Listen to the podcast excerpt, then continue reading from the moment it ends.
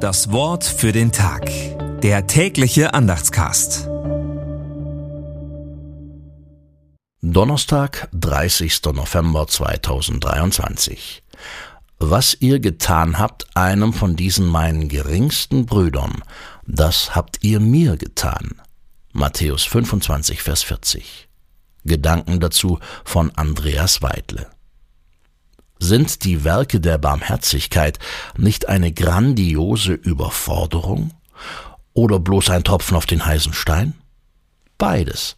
Aber der Menschensohn zählt alle Tropfen auf den heißen Steinen dieser Welt. Dabei scheint er gerade auf die kleinen Tropfen zu achten. Er sagt nicht, ich bin krank gewesen und ihr habt mich gesund gemacht. Ich bin gefangen gewesen und ihr habt mich befreit. Er sagt, ich bin krank gewesen und gefangen, und ihr habt mich besucht. Der Menschensohn hat es gesehen und gespürt, auch die Hilflosigkeit und Ohnmacht, das Suchen nach Worten, die Gefühle der Vergeblichkeit am Bett eines Kranken oder Sterbenden.